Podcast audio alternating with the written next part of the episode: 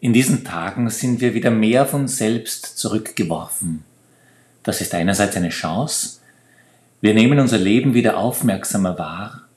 Wir spüren deutlicher, was uns wirklich nähert, was oberflächlich und was wesentlich ist. Doch der Alltag kann auch mühsam sein.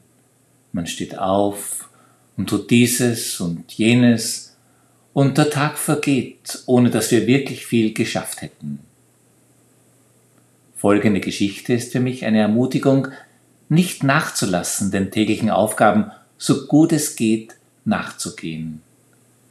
Am Ende des Tages ist nämlich doch etwas anders. Nun zur Geschichte. Ein weiser Mann hatte einen Schüler, dieser wollte beten lernen. Der weise Mann bat ihn, mit einem Weidenkorb aus dem nahegelegenen Brunnen Wasser zu holen. Der Schüler wunderte sich zwar über diesen unmöglich erscheinenden Auftrag, aber er fragte nicht viel und führte den Auftrag aus. Immer wieder ging er zum Brunnen, ließ den Korb hinab, holte ihn hoch und lief zur Hütte des Weisen zurück. Aber natürlich war es unmöglich, mit einem solchen Gefäß Wasser zu beschaffen.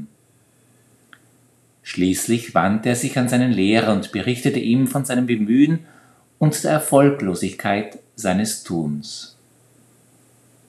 Dieser antwortete ihm, Schau dir den Korb an, ist er nicht ganz rein geworden?